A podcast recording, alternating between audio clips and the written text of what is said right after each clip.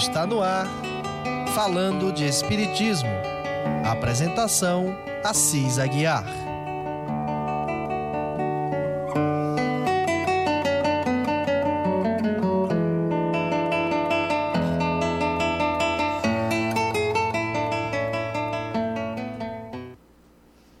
Boa noite, irmãos ouvintes da Rádio Ismael.net, irmãos em Cristo, amigos que nos acompanham e ouvem esta rádio maravilhosa que leva esse programa na, sempre na sexta-feira, nesse horário das 18h30.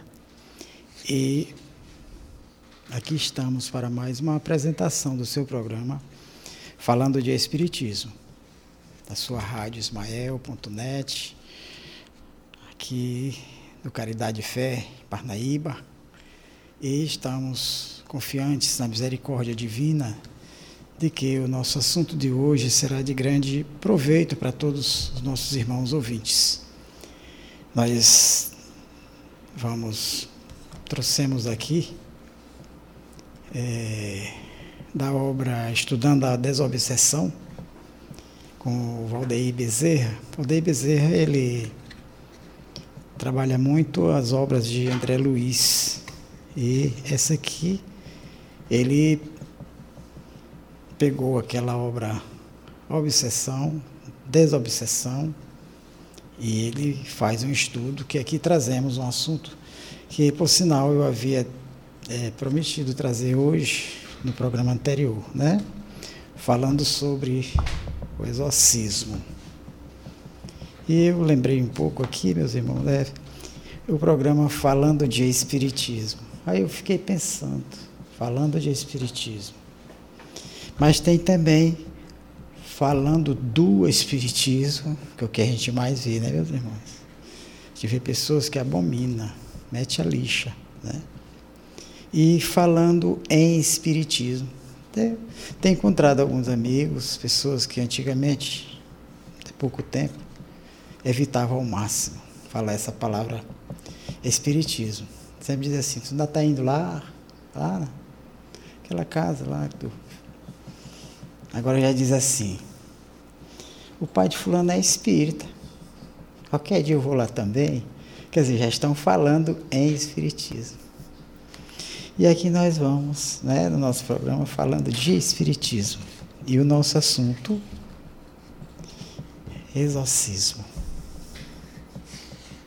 Eu acho que nossos irmãos já ouviram muito falar sobre isso, esse assunto. Inclusive, é, já tiveram várias apresentações cinematográficas, né, que apresentaram. Principalmente tem uma que eu gostei muito, Ghost, né? Passou muito na TV e muitos outros que é, nós sabemos.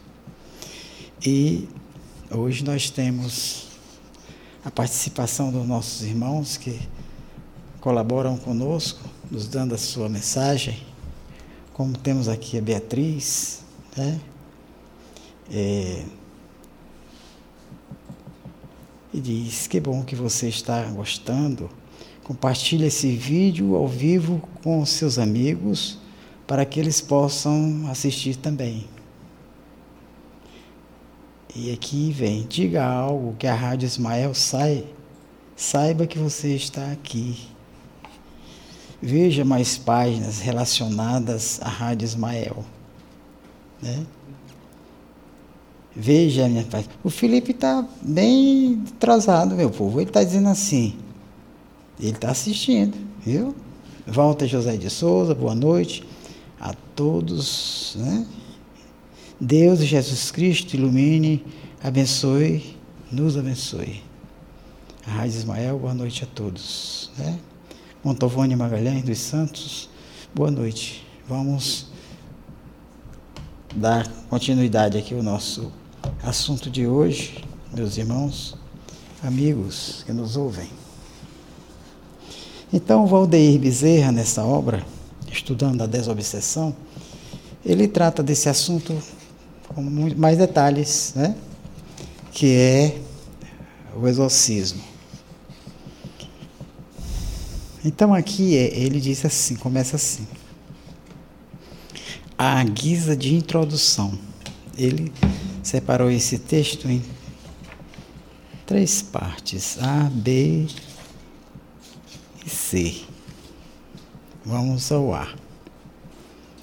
Do exorcismo ao acolhimento fraterno. Vamos observar que ele trata com muito carinho as colocações e vai trazendo assim informações que vão nos deixando bem é, tranquilos para continuarmos e vai nos dando assim aquela vontade de saber mais.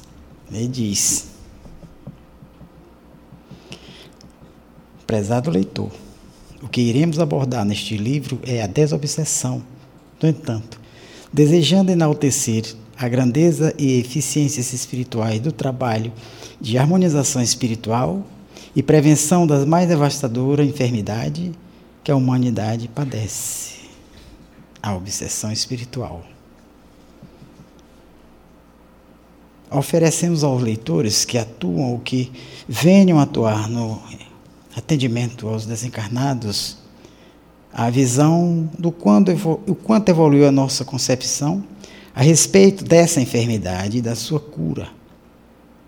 Em um século e meio, graças aos esclarecimentos que nos deu o Espiritismo,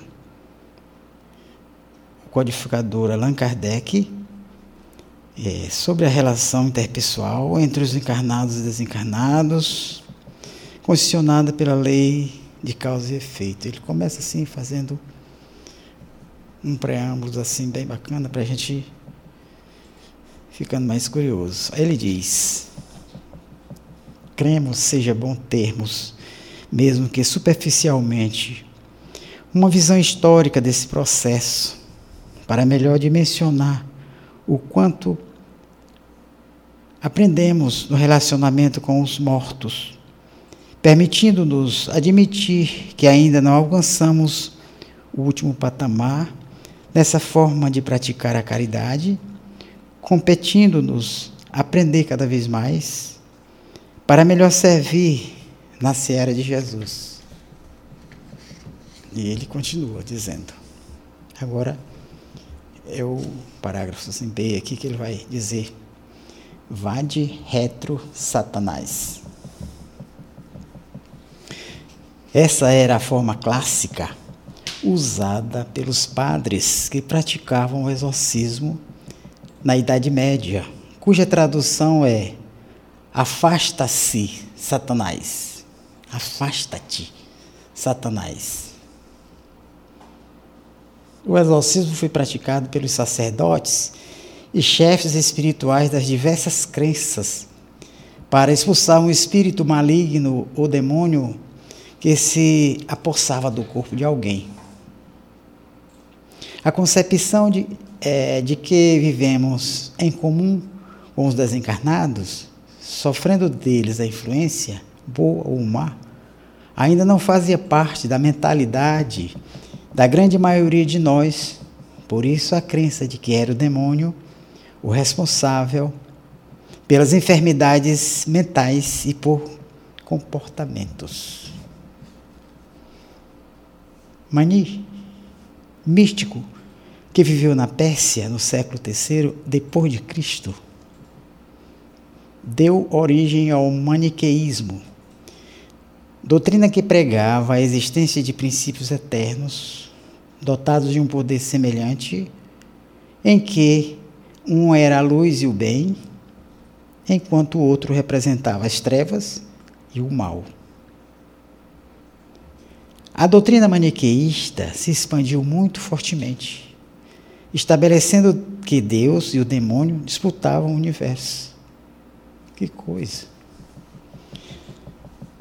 Santo Agostinho foi maniqueísta na sua juventude, século IV, início do século V, e confessa seus sentimentos conflitantes, mesmo depois de, ser, de ter adotado a Igreja Católica como uma escolha salvadora de sua alma. Aí ele diz aqui: Quem depositou em mim e semeou em minha alma esta semente de amargura, sendo eu totalmente obra de meu dulcíssimo Deus? Se foi o demônio que me criou, de onde procede ele? E se este, de anjo bom, se fez demônio, por decisão de sua vontade, de onde veio essa vontade má que o transformou em diabo, sendo ele sido criado anjo por um Criador boníssimo? Meus irmãos, ainda existem pessoas que pensam assim. O diabo, o Satanás, é um anjo decaído. Eu fico triste quando ouço uma pessoa que se diz já religiosa, que ostenta tanta coisa assim de fé, como dizem, e tem ainda essa mentalidade. Um dia eu perguntei a um amigo meu, assim, que estava muito falando isso, que foi que era, eu rapaz, tem calma aí, homem de Deus. Aí eu perguntei assim para ele: me diz uma coisa. Tu vai para a universidade, depois de tanto tempo, se forma doutor. Aí tu vai para o interior e se torna analfabeto. Só pode ser assim. Como é que depois de um espírito galgar com tanto trabalho, com tanto sacrifício, milhares e milhares de vida e volta e vai e vem, né, experimentando tudo, para transformar-se em um ser que já tem luz própria e que já passa a servir ao Pai, ajudando, faz se rebelar contra Ele, para medir forças? Quem somos nós? Mas é assim mesmo. E voltando aqui ao dito de Santo Agostinho, e é, Santo Agostinho, Confissões. Existe uma obra, até li, li uma boa parte dela, e ele trabalha muito assim, essas dúvidas que ele tinha. E ele, é confissões mesmo, mas é muito importante. É um pouco cansativo porque ele repete muito assim, só a sua vida em si, como foi, mas ele tem muita coisa importante que a gente possa ver. Santo Agostinho, Confissões. O zoroastrismo, religião cujos fundamentos foram revelados pelo profeta Zoroastro aos persas do século VII a.C., concebia que a vida humana é uma constante luta entre o bem e o mal, e ensinava que este último era personificado por uma entidade demoníaca, destinada unicamente a conduzir o homem à perdição. Por essa razão, valorizava consideravelmente o exorcismo, porque era necessário expulsar o demônio que levava o homem à perdição. Schelsner e Porto, é, em 1981, verbete exorcismo, ele diz: o exorcismo praticado no judaísmo pelos cabalistas posteriores se referia mais a pessoas vivas possuídas pela alma de morto e não por um demônio. Confirmando a prática, temos o seguinte relato. Então, alguns dos exorcistas judeus ambulantes começaram a pronunciar, eles também, o nome do Senhor Jesus sobre os que tinham espíritos maus. Está em Atos no seu capítulo 19, versículo 13 da Bíblia de Jerusalém. Pelo relato, podemos inferir que os cristãos primitivos praticavam o exorcismo. Dizem os evangelistas que Jesus conferiu aos apóstolos e aos discípulos poder sobre os demônios que foi entendido como o poder de exorcizar. E disse-lhes: Ide por todo o mundo, proclamai o evangelho a toda criatura. Essa parte vem aqui é interessantíssima. E ide a todo mundo, por todo mundo, proclamai o evangelho a toda criatura. Ele não disse, vá de retro, Satanás. Tá? Afasta-te, Satanás. Não é. Ele fala no Evangelho. Não é? Aquele que crê e for batizado será salvo. O que não crer será condenado. Estes são os sinais que acompanharão aos que tiverem crido. Em meu nome expulsarão os demônios, falarão novas línguas. Marcos registrou no seu capítulo 15, vers 16, versículo 15 a 17, e também está na Bíblia de Jerusalém.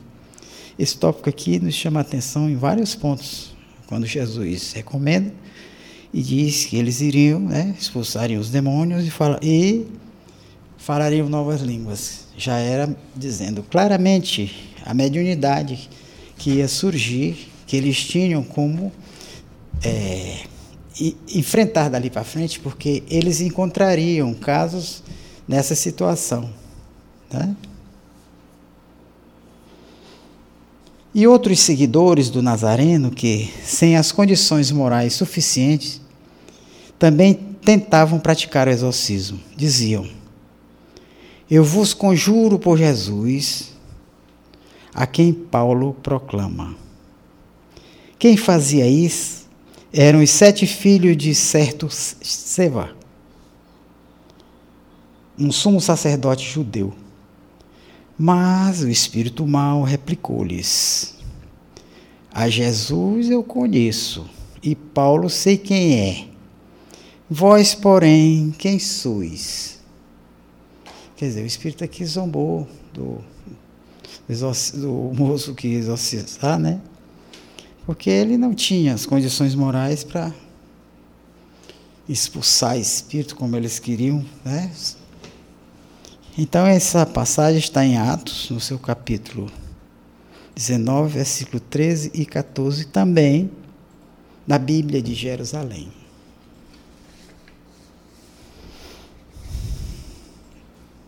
No entanto, devemos tomar cuidado com o termo demônio, que foi traduzido do grego daemonion, que significava gênio inspirador, bom ou mau que presidia o caráter e o destino de cada indivíduo.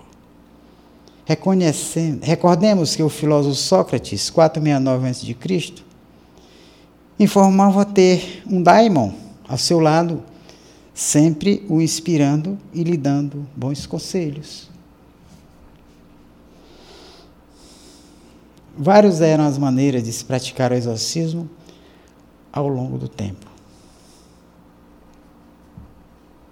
Os relatos mostram que havia muitas maneiras diferentes de se exorcizar um espírito mau.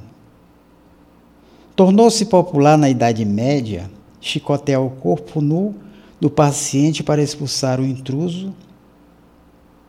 Isso era acompanhado de prece pela imposição das mãos, uma técnica que continuou até nossos dias em certas ordens religiosas. Durante a Idade Média, a igreja também mantinha serviços especiais de exorcismo, frequentemente presenciados por grande número de vítimas. Eram funções longas, cheio das exortações mais fervorosas, a voz, espírito mais maligno, para que deixasse o corpo. Outra forma popular de tratamento era um instrumento em forma de roda ao qual era presa a pessoa atacada. Depois o conjunto era girado até que os demônios fugissem aterrorizados. Que coisa, ficavam tontos. Era Felipe. Eu lembrei aqui, que próximo aqui ao Caridade Fé, naquela rua ali atrás, existia um, uma macumba lá, uma casa. Macumba mesmo, tinha tambor, tinha vela, incenso, toda coisa, né? E, por sinal, a gente era ainda tudo pivete, pequeno, e a gente ficava curioso quando chegavam aquelas pessoas amarradas, chegavam gritando, seguradas, seguras de qualquer forma. E o que me chamou mais atenção, com essa leitura aqui, o caso de uma mocinha que já estava há muitos dias, né, obsediada e chegou amarrada, toda assim mordendo. Ela olhava para a gente assim como se fosse um animal enjaulado, assim, aquele óleo, aquela coisa. E Colocaram a mocinha lá para dentro, porque a, a macumba começava umas 5 horas da manhã, todo domingo, ia até umas 10 da noite, o dia todo aquele baticum. Senão isso aí gerava tanta confusão com os vizinhos, era horrível. E, nesse caso, a gente muito curioso começamos a olhar como é que era o tratamento. Porque, Felipe, lá não tinha o salão, a frente era uma cerca. Então a gente tirava a cerca, as pessoas entravam e colocavam os pau de volta. E a gente ficava olhando pela brechinha das estacas da cerca, né? Então, o que pudemos ver foi horrível. A mocinha amarrada de pé, né? Com as mãos para cima, quase seminua, a roupa já rasgada de tanto se debater. E o velho batendo nela com uns galhos uma planta lá. Dizem que era peão roxo, não sei o que era. Batendo mesmo, a moça já estava bem lapiada. Aí foi preciso, parece que o pai, alguém, um parente interviu e disse, não, faça mais isso não. Ele já está muitos dias sem dormir, sem se alimentar direito, ainda levando uma surra dessa. Porque quem estava apanhando era só a moça, os espíritos estavam nem aí, né, pai? Você acha, Felipe? Então é aqui essas formas de é, exorcizar. Você vê que é muito diferente do que temos hoje, né? nas sessões de desobsessão, que graças ao nosso Pai amantíssimo nos dá a oportunidade de ajudarmos sem ser preciso maltratar o próprio médium que já vem bem né, castigado. Pois é, meus irmãos, assim, o tempo demonstrou que a prática do exorcismo de, cada, de nada vale diante de uma entidade má e consciente do que está fazendo se em alguns momentos deu resultado satisfatório, foi porque, sem dúvida, o seu agente agiu fraternalmente, usando de caridade para com a entidade é, é possessiva. Eu tenho um outro relato muito interessante a respeito desse tópico, bem aqui. Mas antes, vou dar uma olhadinha aqui nos nossos irmãos que estão nos, né, nos saudando. É... Walter José da Costa. Boa noite a todos, né? Rádio Ismael, boa noite a todos. Montovani Magalhães dos Santos, boa noite. Olha quem está aqui, rapaz. Nosso irmão Mer Messi. é não é Mer Messi. Abraço, meu irmão. Obrigado pela sua participação. Maria Adélia Ramos. Né? Boa noite, que Deus abençoe todos nós com saúde, paz, amor, fé e alegria, gratidão sempre. Eita, irmã Ivana. Ô Felipe, você tem uma irmã com esse mesmo nome, não tem? Ivana Fontinelli? Apareceu aqui. Quase não reconheci. Pudera. Né? É, é, eu lembrei da música do Djavan. Esquecera de mim. Obrigado, minha irmã. Mas sou eu mesmo, viu? Eu lhe prometo melhorar a aparência. Até eu já estou cansado dessa minha aparência. Não estou mais me aguentando também, não. Roselaine Duarte, boa noite, minha irmã. Saudade. Nossas visitas, a Fazenda Reviver. Espero que logo, logo retornemos. Maria de Fátima Cardoso Santos, boa noite, luz e paz. Dona Fátima, o nosso estudo, Dona Fátima, venha logo. então, um alô para os nossos ouvintes que enviaram mensagem no WhatsApp da Rádio Ismael. Thaisa Veras, Rosa Cristina, Rejane Fontinelli. Essa Rejane, vou lhe dizer, é uma figura fantástica, rapaz. Viu? Nós contracenamos naquela. Não foi, Felipe?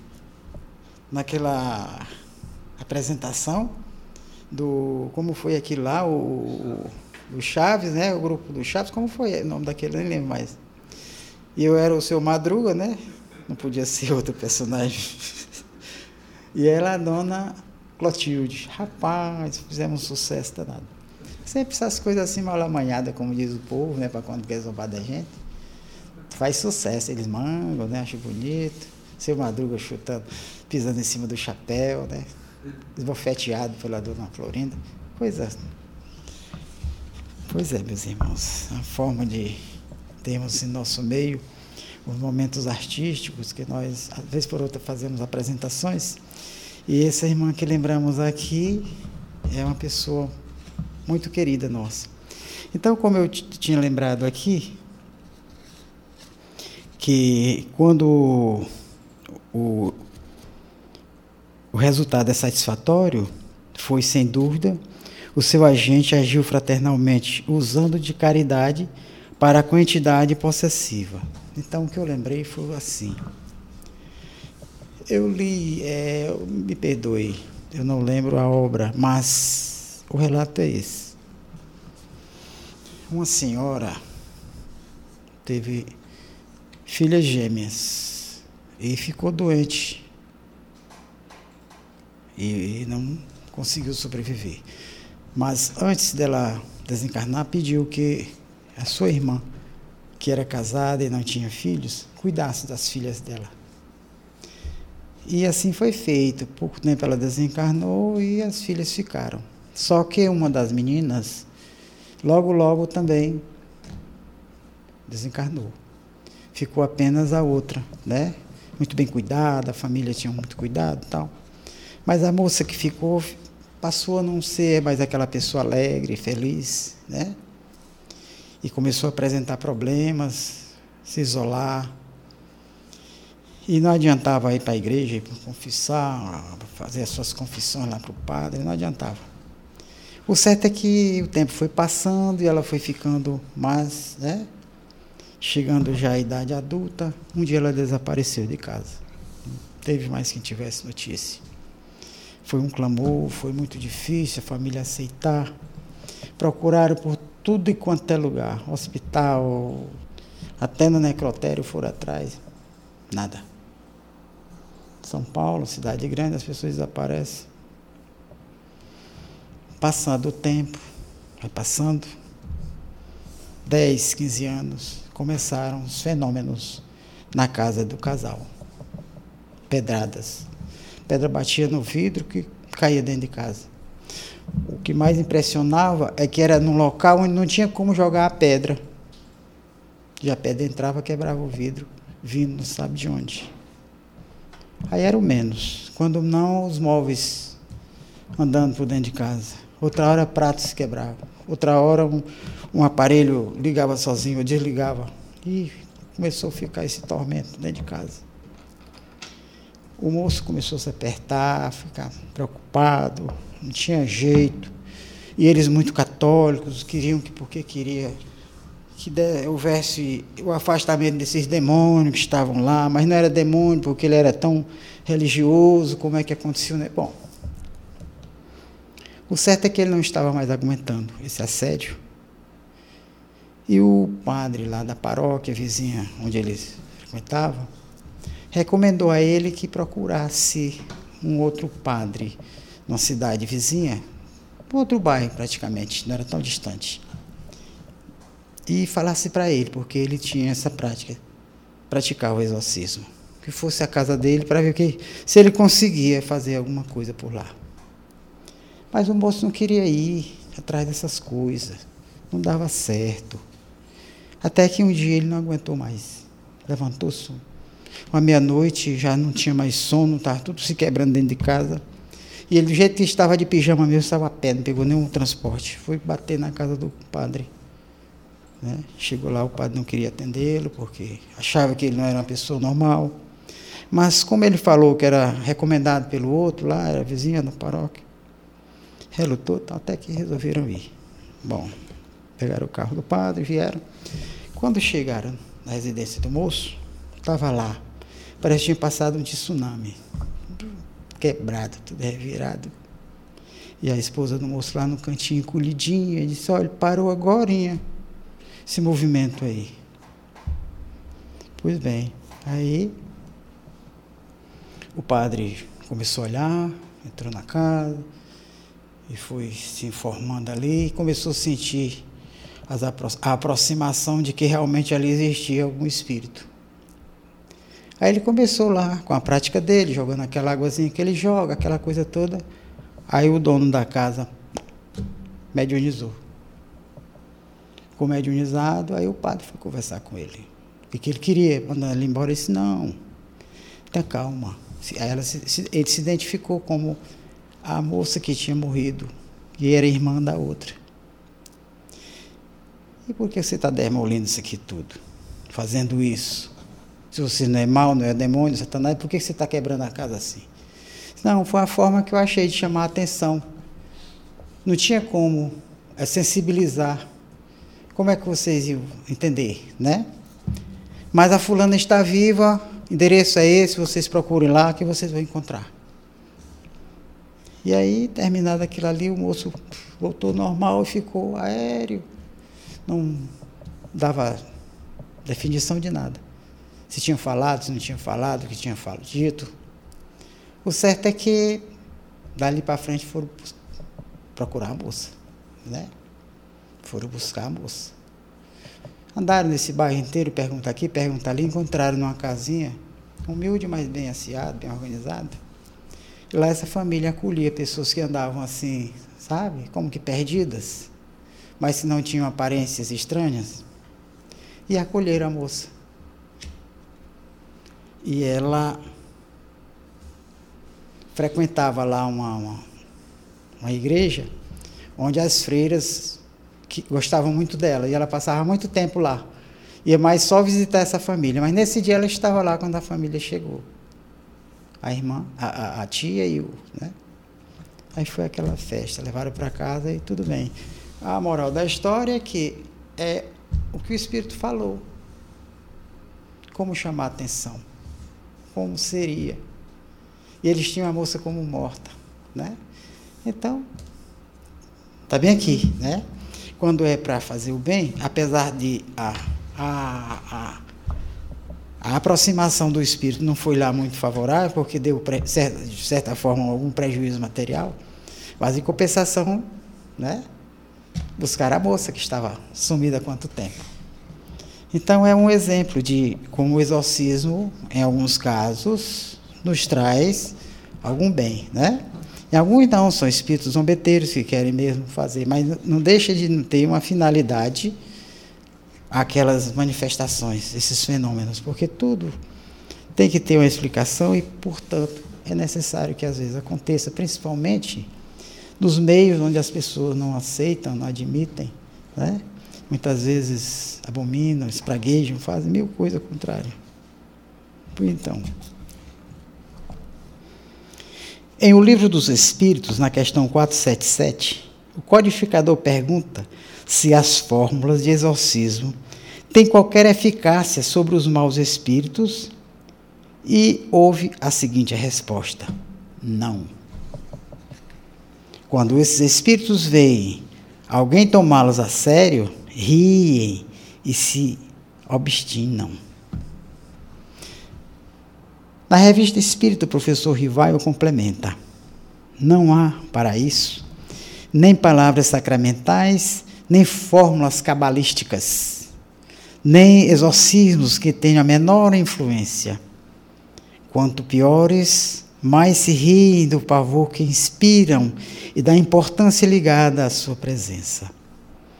Divertem-se ao serem chamados diabos ou demônios razão porque tomam gravemente os nomes de Asmodeu, Astarote, Lúcifer e outras qualificações infernais, redobrando de malícias, ao passo que se retiram quando veem que perdem tempo com gente que não se deixa enganar e que se limita a rogar para eles a misericórdia divina.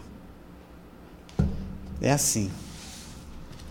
Kardec registra isso aqui é, na revista de maio de 1860, Variedades, a noiva traída.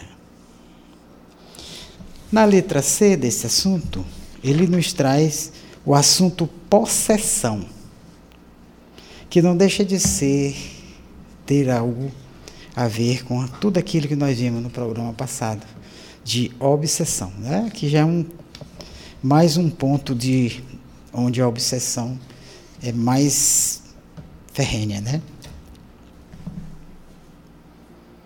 Os antecedentes da aceitação da possessão tem origem na crença da existência de um ser poderoso destinado à prática do mal. O diabo. Que coisa. Esse conceito existe em muitas religiões, incluindo o cristianismo primitivo, o catolicismo, as igrejas reformadas, o budismo, o vodou haitiano, o candomblé afro-brasileiro, etc. No espiritismo, a possessão se dá pelos espíritos inferiores, mas nem sempre maus. Em um livro dos Espíritos, na questão 473, Allan Kardec consulta os espíritos sobre a possessão e eles esclarecem que um espírito não pode substituir-se ao passo que está encarnado, pois este terá que permanecer ligado ao seu corpo até o termo fixado para sua existência material. Fica patente a impossibilidade de um espírito estranho penetrar no corpo de outro espírito, nele encarnado, e lá permanecer definitivamente, quer dizer, substituir o espírito daquela pessoa encarnada. Na questão 474, Kardec interroga se pode a alma ficar na dependência de outro espírito, de modo a ser por ele subjugada ou obsidiada, a ponto de sua vontade vir a achar-se, de certo modo, paralisada. E o espírito lhe responde que sim. E são esses os verdadeiros possessos. Veja como é. Se não entendermos, nós vamos achar que o Kardec, os espíritos estão dizendo duas coisas com o mesmo sentido, com sentido diferente, respondendo a mesma pergunta com dois sentidos, mas não é. Nós vemos que tem uns casos que realmente eles têm muita, é, como eu digo, eles têm uma, uma, uma, uma força tão é, é, grande sobre aquele, aquele espírito, o espírito sobre o, o que eles estão obsediando, que eles chegam a dominar. Por isso o nome possessão, mas que não é a posse do corpo que um outro espírito possa fazer. Como eu citei também como exemplo no programa passado, da criatura que eu conheço, que vagueia pela rua, é vizinho lá. E normalmente ele anda conversando, falando, tem hora que para e parece. Parece não, ele, ele vê, ele sabe o que está fazendo, né? Mas as pessoas, nós que não vemos, achamos esquisito, está louco, está falando sozinho. Mas não é bem isso, nós sabemos o que está acontecendo. E tem momentos que ele passa por a gente e diz, assim, seu fulano, um silêncio. Mas aquilo é um cumprimento rápido, querendo dizer que ele ainda tem posse, o espírito dele não é dono daquele corpo. Mas ele já está muito dominado devido a uma pessoa que não tem conhecimentos. E assim os espíritos se aproveitam, né? Ninguém sabe o karma dele, a situação em que ele se encontra para passar por tudo isso. Na mesma questão, o codificador demonstra o cuidado de não deixar dúvidas aos seus leitores sobre as respostas dadas pelos seus mentores espirituais e acrescenta: Na sua acepção vulgar, a palavra possesso supõe a existência de demônios, isto é, de uma categoria de seres de natureza má e a coabitação de um desses seres com a alma de um indivíduo do seu corpo. Considerando-se que, nesse sentido, não há demônios e que dois espíritos não podem habitar simultaneamente o mesmo corpo, não há possessos segundo a ideia associadas a essa palavra. Pela palavra possesso, deve-se entender apenas a dependência absoluta em que uma alma pode achar-se com relação a espíritos imperfeitos que a subjuguem. São os comentários de Kardec, está lá na questão 474. Em O Livro dos Médios, no item 241, o codificador mantém o seu entendimento e esclarece.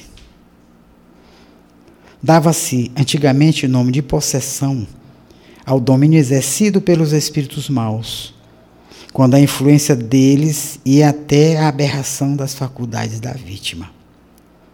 A possessão seria, para nós, sinônimo da subjugação. Deixamos de adotar este termo por dois motivos. Primeiro, porque implica a crença de seres criados para o mal e perpetuamente devotados ao mal, ao passo que não há seres, por mais imperfeitos que sejam, que não possam melhorar-se. Segundo, porque implica igualmente a ideia do apoderamento de um corpo por um espírito estranho, de uma espécie de coabitação, quando, na verdade, só existe constrangimento. A palavra subjugação exprime perfeitamente a ideia. Né?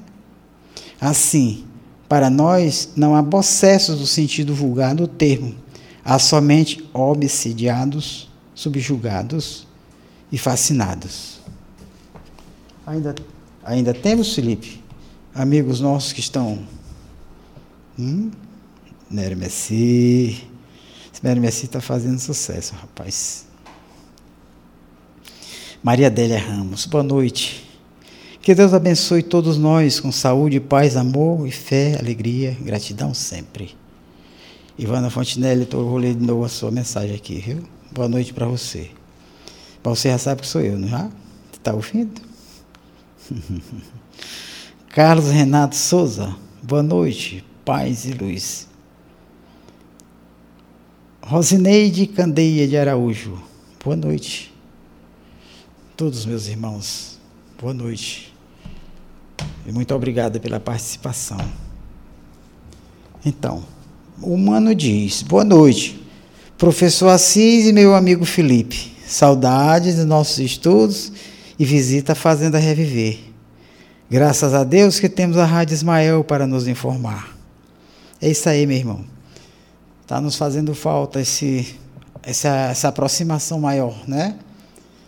E bem sabemos das nossas, não só das nossas obrigações, como das nossas necessidades de estarmos com aquelas criaturas. E aqui também, no centro, em outros pontos que tanto atuamos, precisamos de estar mais ativos, tipo assim, mais presencialmente, não é? Mas Deus sabe o que faz, isso tudo tem um sentido que com o tempo compreenderemos melhor. Dona Regiane diz: seremos eternos. Da bruxa de 71, ops, Dona Clotilde, e seu Madruguita, né? É, o Madruga, pode chamar Madruguinha do jeito que você quiser. Você quer repetir a cena lá do, do daquela apresentação? Você gostou, né? Pois bem. Obrigado, hein, irmã, pela lembrança. Eu também lembrei aqui da nossa apresentação, que foi muito engraçado. Né? Não deixa de ser um momento de lazer que nos satisfaz e também alegra as pessoas que nos assistiram.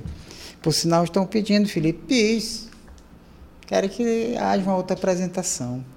E o nosso maestro Samuel já disse que não será a mesma é, aquele mesmo script, não, vai ser outras. Eu digo, rapaz. E, e eu lhe dizer mais um aqui.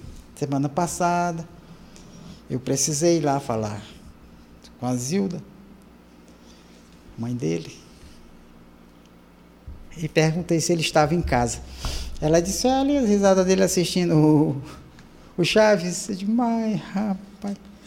10 horas do dia, 10 e meia, de moço, esse coronavírus está facilitando muita vida dessa gente. O Chaves, você sabe, tem mais de 30 anos que é apresentado na SBT. Quem... E esse menino ainda curte as papeladas do Chaves, viu?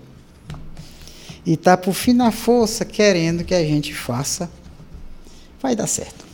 Vamos continuar aqui que nós temos nosso tempo para correr, né?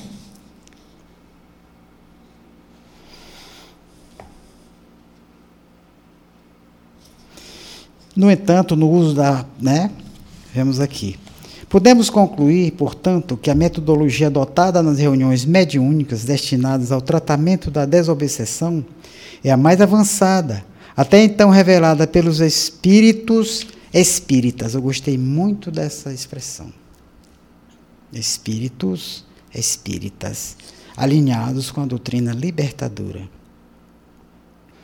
ficamos cientes de que a possessão é possível, mas que nem que em nossas reuniões de intercâmbio espiritual iremos trabalhar somente com a obsessão em seus diversos níveis. Né? Ele está justificando aqui pelo seguinte, porque teve, antes dessa, dessa parte, Felipe, um momento de uma, um estado de possessão de uma senhorita Julie, que ele cita aqui, ó.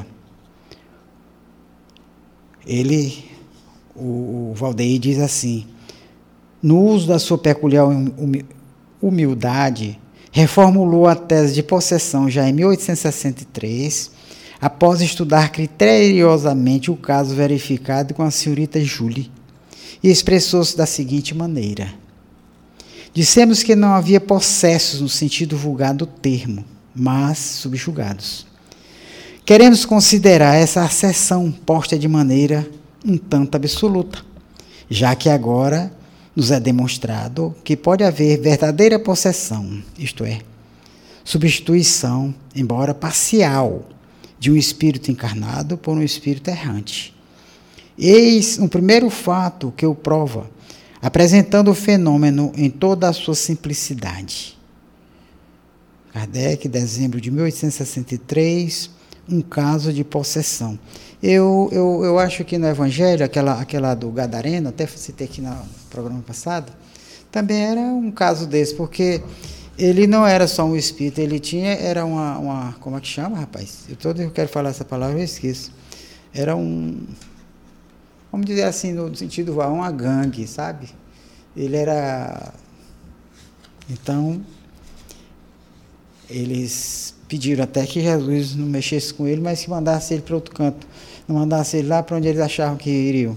E esse, essa criatura, esse gadareno lá, ele sofreu demais, porque ele sofria, né? Ele tinha a, aqueles espíritos que o subjugavam de todas as maneiras. E como ele era um homem muito robusto, ele fazia estragos com quem chegasse perto dele. Para você ter uma ideia, ele, ele morava dentro das catacumbas, no cemitério. Ele era todo esquisito, ninguém queria saber.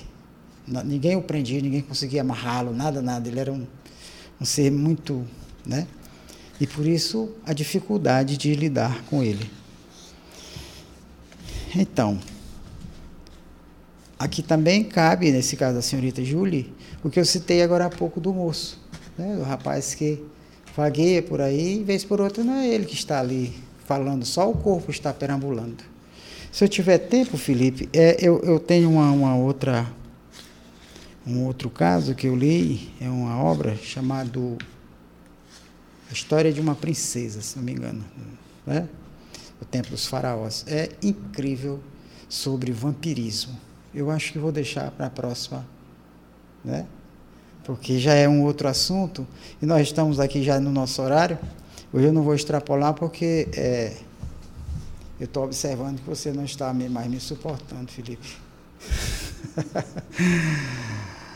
E meus irmãos ouvintes, participem, dê as suas ideias, mandem é, sugestões sobre assuntos que poderemos mostrar aqui, porque não vai ser apenas para satisfazer quem sugere, mas a todos nós, pois um assunto sugerido nós vamos é, observando perfeitamente a, o que atrai os nossos ouvintes da rádio ismael.net e facilita muito mais a integração.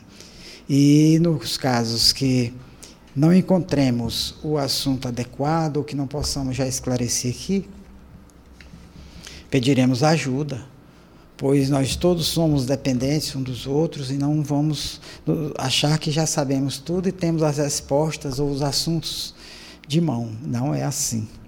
E essa é a maior é, vontade que todos nós temos é de nos educar.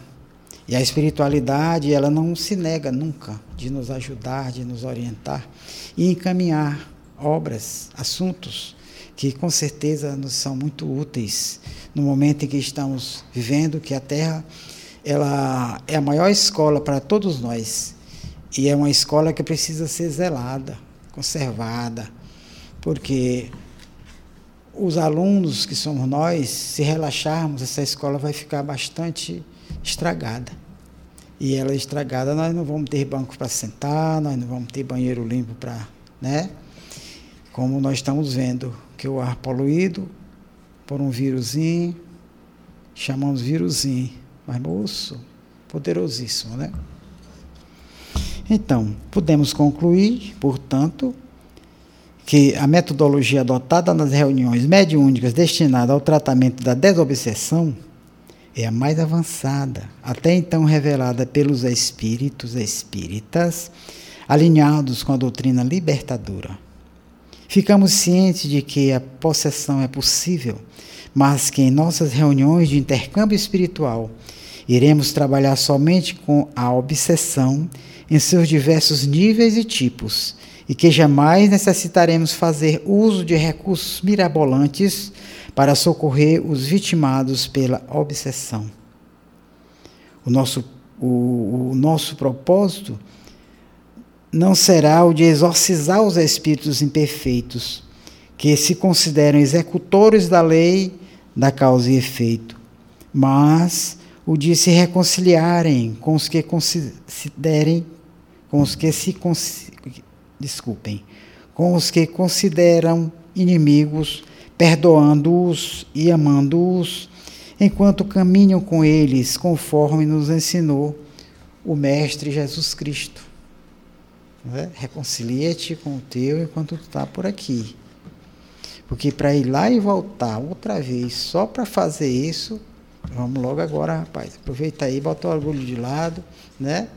E vamos buscar a quem nós ofendemos, porque nós normalmente se alguém está tem alguma bronca de nós, é porque nós não somos boa coisa. Felipe, o que, que você me diz? Adianta alguma coisa mais? Eu estou nas suas mãos, você que bota no ar o, programa, é você que intima. Seu Assis, você não veio hoje não. Qual é o tema de hoje? Eu, eu fiz uma, uma coisa, botei aqui no meu sistema. Eu não vou ficar dando mais esse trabalho a Felipe, não. Se houver algum problema que eu sentir que não vai, eu ligo logo meio de flip, é assim, assim assado. Se você vê eu demorar assim meia hora, é bom você dar aquela sua espetadazinha. Mas eu já estou só no jeito de vir. Porque meu irmão Felipe, meu amigo, esse, vou lhe dizer, sem ele mas não é só eu que tenho esse reconhecimento aqui na Rádio Ismael. Todos os nossos amigos que apresentam programas aqui sentem a sua eficiência nesse ramo de, né, dessa tecnologia que você sabe explorar muito bem. Não só você, como os outros é, pessoas que por aqui também às vezes estão é, operando esses equipamentos, né?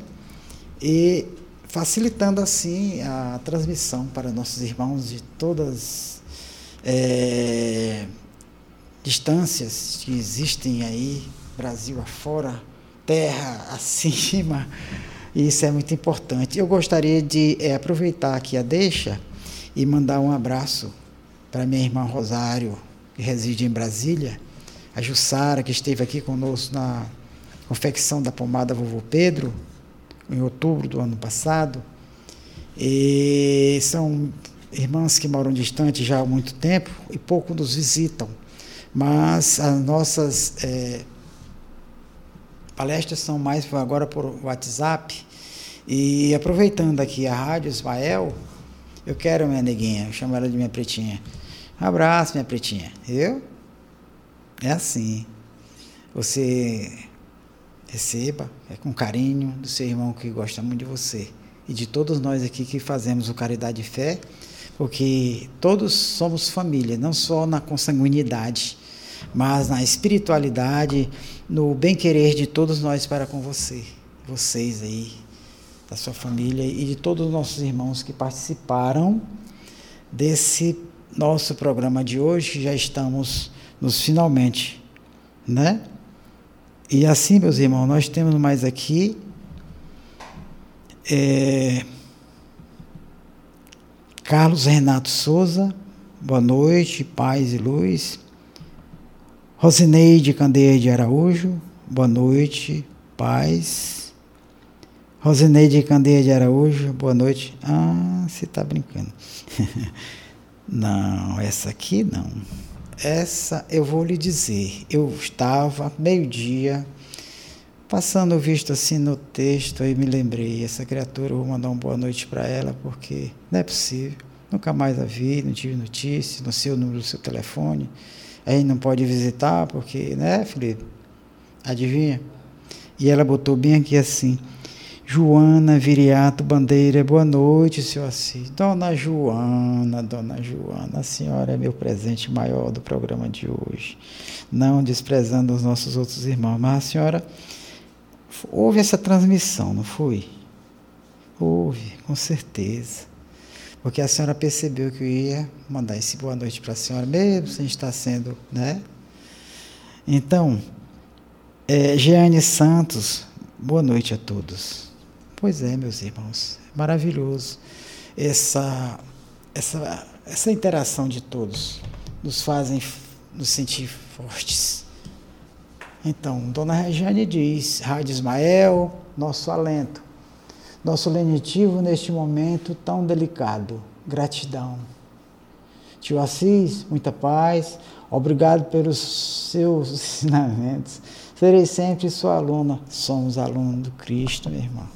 O que, tudo que nós estudamos, tudo que participamos, tudo que vivenciamos na sala de estudos, aquilo ali, somos todos alunos e o mestre é aquele lá se tivemos a, a, a facilidade assim de conversarmos mais abertamente, mas não nos tirou, é, é, sabe, esse título de professor aí, você está me complicando. Olhe, olhe, presta atenção. Vou olhar mais um pouquinho aqui nossos irmãos que estão interagindo. E Carlos Renato Souza. Sobre uma consciência que temos de todas as nossas encarnações seria uma autoconsciência sobre uma consciência que temos de todas as nossas encarnações. Seria uma autoconsciência. Meu irmão, eu vou lhe ser sincero, essa autoconsciência aqui que você está dizendo, que já tem de todas as encarnações, você foi fundo. Porque é como diz Emmanuel, as encarnações passadas, muitas delas se perdem na poeira do tempo. E só vão ficando aquelas que a gente vai precisar na erraticidade de algum exemplo, de alguma coisa que seja preciso para que nos melhoremos. Então, ter consciência de todas as encarnações, alto já está dizendo que é próprio seu, né? Mas é, eu tenho cá minhas, minhas dúvidas quanto a a lhe responder afirmando ou negando. Mas vamos estudar, vamos pesquisar, mas eu lhe digo de já que ter consciência de todas as encarnações é meio difícil, bem complicado. Mas não deixa de ser uma boa é, observação, só que precisa ser melhor observado e busquemos onde Kardec trabalha na, no livro dos Espíritos. Em, obras póstumas, nós vamos encontrar alguma coisa que nos esclarece bem sobre essas passagens. De qualquer forma, um abraço, muito obrigado pela participação de vocês. Eu quero também agradecer aos nossos irmãos, amigos, ouvintes da Rádio Ismael.net. Estamos finalmente do nosso programa. Hoje eu estou respeitando o horário, não extrapolei, porque eu observei que se torna cansativo né, Felipe? É, você mesmo me deu essa entender, viu? A sua irmã me disse bem aqui, nem conheci. Rapaz, eu estou assim. Meus irmãos, é uma forma de brincar, porque nós temos uma, uma forma de, de nos comunicar, de uma facilidade assim, de não nos aborrecermos nunca um com o outro. E também sermos tolerantes, pacientes. Eu vou ser sincero. Encontrar uma pessoa mais paciente do que o Felipe, eu, eu não consegui ainda. Inclusive o Felipe, eu já falei isso aqui uma vez, eu vou conversar com o nosso chefe, maestro, sabe quem é que eu estou falando, né? Pois é. Não citar o nome não, que o nome é que faz a confusão. Mas você sabe a quem eu estou me, quem estou me referindo. É que coloca um microfone aí, rapaz. Quando falar Felipe, porque daqui um dia o povo vai dizer assim, esse Felipe é um imaginário, esse camarada não está batendo certo, não. Então, ouvindo pelo menos a voz, ah, sim, o cara realmente existe. Porque se fosse um estúdio fechado, você lá no seu canto controlando os seus equipamentos, tudo bem, mas aqui presencial até você com a sua máscara, só se eu botar a máscara aqui, o povo nem liga, no, nem, nem, vão nem assistir o programa. Basta a máscara minha mesmo, natural. Meus irmãos, que Deus nos ilumine. Foi muito prazeroso estar aqui é, a providência divina nos deu essa oportunidade para mais essa apresentação. Esperamos que na próxima, que aqui estivermos, eu até citei aqui um, um tema, que é vampirismo. Nessa mesma obra aqui, tem alguma coisa sobre o vampirismo, e eu tenho uma, como até citei, eu tenho uma história que eu li numa, numa obra, se não estou enganado, é a história de uma princesa em que existe um caso de vampirismo assim muito, sabe? Que Deus nos ilumine. Muito obrigado pela oportunidade. Boa noite a todos. Você acabou de ouvir Falando de Espiritismo